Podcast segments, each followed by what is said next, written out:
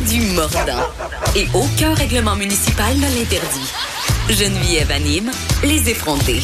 Cube Radio. Je suis contente de la retrouver, Vanessa Destinée. Coucou, tu es là. J'avais hâte. Tu nous avais dit que tu viendrais faire quelques tours cet été et là, c'est la première fois. Et quel bon prétexte parce que tu t'es dévouée, tu es allée voir un plan. Absolument. Et dans je suis un allée cinéma Gouzeau, j'espère. Dans un cinéma Gouzeau, pas le choix au Québec, puisque les cinéplex Odéon refusent de diffuser le film ici. Par contre, ils le font à l'extérieur du Canada. Qu'est-ce que ça envoie comme message? Euh, je On vous laisse pas. tirer vos propres conclusions. Et j'y suis allée euh, fidèle à mes racines, Avec un petit air effronté quand même. C'est comme ça que j'ai abordé ce film qui, on le rappelle, raconte l'histoire d'Abby Johnson, qui est une ancienne employée de Planned Parenthood. C'est un réseau de cliniques de planning de naissance aux États-Unis. C'est le principal, en fait. Et on rappelle qu'un planning de naissance, c'est pas juste l'avortement. C'est aussi des tests de, de dépistage des TSS, des tests de dépistage de cancer, des cancers à la fois féminins, masculins aussi, par exemple les testicules. Ils vous aident pour les problèmes de dysfonctionnement érectile aussi. On nous aide pour la contraception, thérapie hormonale, donc etc., etc.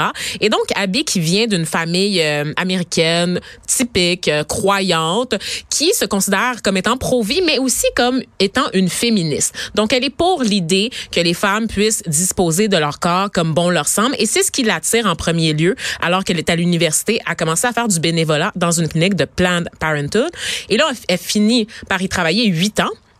Donc, à force de côtoyer des femmes. Par contre, le film propose de lever le voile sous les, les dessous de l'industrie. Donc, le désenchantement d'Abby face à l'industrie de l'avortement, parce que c'est comme ça qu'on en parle dans le film, une industrie euh, se manifeste au fil des années alors qu'elle découvre ce qui se passe vraiment derrière les portes closes. Et elle a une, une illumination, une révélation Divine. divine, littéralement parce que on le voit dans la mise en scène du film, c'est grâce à la prière exercée par des militants à l'extérieur de la clinique que Abby finira par entendre raison par un concours de circonstances qui l'ont amené à faire une échographie sur une Une patiente échographie très troublante. très troublante, une patiente qui est en train de se faire avorter et Abby, qui est directrice de la, qui est maintenant directrice de la clinique, se ramasse à devoir faire l'échographie. Pour quelle raison un médecin qualifié lui demanderait à elle, diplômée en psychologie, de faire une échographie sur une femme On n'a pas l'air de se avorter? badrer des faits de toute Bah, façon. c'est une vraie fausse histoire. hein. On se rappelle parce que c'est basé sur une histoire vraie qui a mais été là, depuis très longtemps euh, démontée c'est par ça. les médias américains.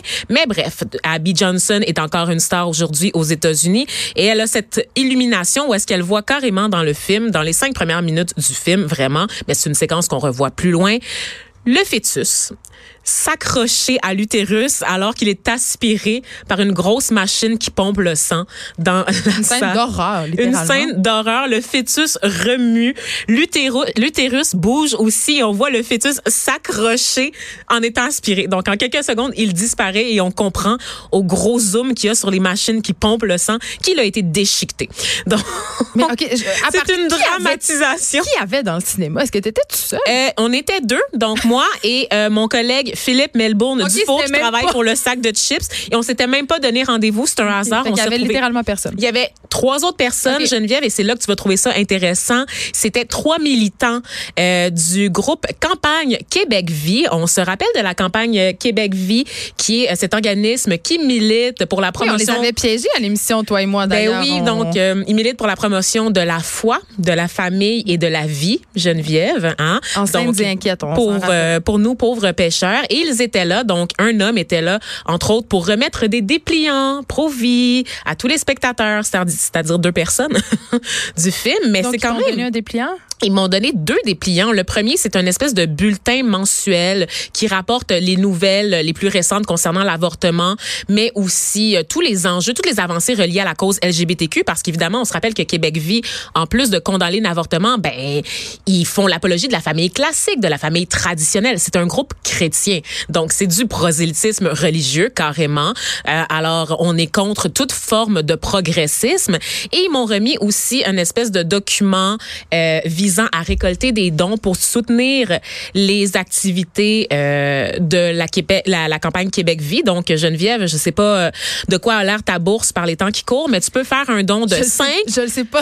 à 5 000 dollars pour soutenir la vie, Geneviève, au Québec, la vie qui est mise en péril par des politiques comme celles qui garantissent le droit à l'avortement, mais aussi l'aide médicale à mourir, Geneviève, parce que c'est le, nouvel ennemi de ce genre de groupe-là. Mais tu sais, Vanessa, on a eu la discussion ici assez musclée avec M. Gouzeau et après, je l'ai eu avec plusieurs personnes sur Internet à propos du fait que euh, les Québécois étaient quand même capables de faire la distinction entre une fiction et la réalité. Je suis pas en désaccord. Par contre, euh, quand on parle de propagande ici, c'est quand même assez flagrant. Il y, a, des personnes littéralement qui attendent les gens à la sortie du film, sont même dans la salle. À l'entrée. À l'entrée. T'as pas le choix de les passer si tu veux rentrer, voir, prendre place dans la salle. Donc, on te remet ça immédiatement. Et là, euh, je crois qu'on a M. Gouzeau au bout du fil.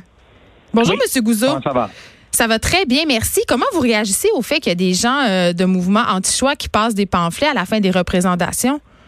Ben, je pense que je vous l'ai dit aussi euh, comment qu'est-ce que je pensais de ça? C'est que c'était totalement inapproprié. Et après qu'on s'est parlé plus tôt ce matin, j'ai mis un avertissement avec tous les gérants et on a trouvé la même personne, je pense, un certain Brian Jenkins qui vous a remis le pamphlet à vous hier, mm était revenu au cinéma aujourd'hui pour faire la même chose et il a été expulsé des lieux. J'y ai parlé moi personnellement, puis j'ai expliqué que c'était inapproprié et totalement, euh, totalement euh, non désiré dans mes cinémas. Donc, pour la petite histoire des auditeurs, bonjour, Monsieur Gouzeau, c'est Vanessa là, qui est à l'antenne. Pour la petite histoire, je vous ai appelé justement pour être au courant, pour savoir ce que vous pensiez de ça, pour savoir comment ça se fait que c'était possible dans vos cinémas. Et je vous l'apprenais. Donc, ça a été une surprise complète de, de, votre côté de constater que des gens avaient réussi à se faufiler dans vos salles de cinéma.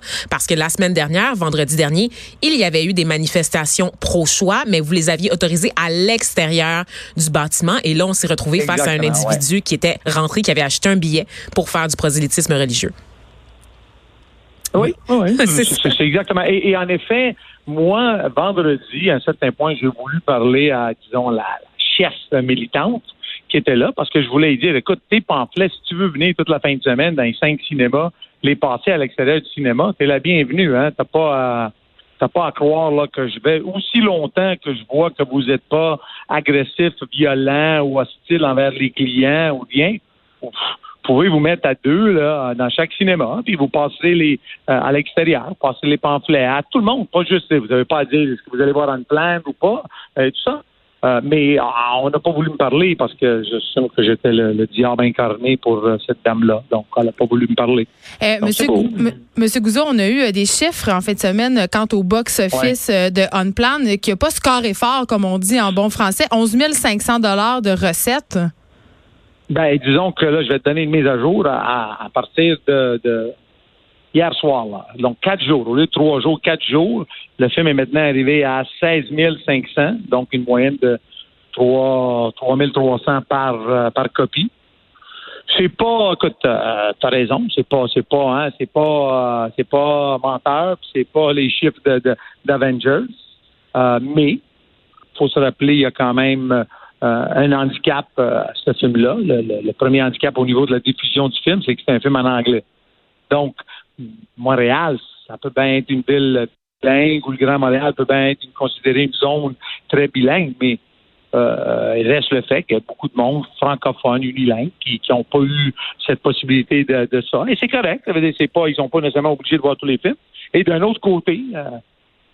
est-ce que, vous, est-ce que vous allez le garder à l'affiche? Oui, oui, oui. Euh, écoutez, à 3300, il y a des films qui ont fait moins que ça. Il faut qu'on... Euh, 3300 en moyenne par copie, il y a des films en fin de semaine qui ont fait moins que ça. avec le soleil qu'il y a eu, là, on peut pas se plaindre de, de cette recette-là. C'est sûr qu'on aurait aimé... Euh, exemple, Menteur là, aurait fait trois fois, quatre fois qu'est-ce qu'il a fait. Il l'aurait fait deux millions, deux millions et demi facilement cette fin de semaine si on aurait eu un petit peu de nuages, un petit peu de pluie. Donc, vous... sûr, sûr, sûr.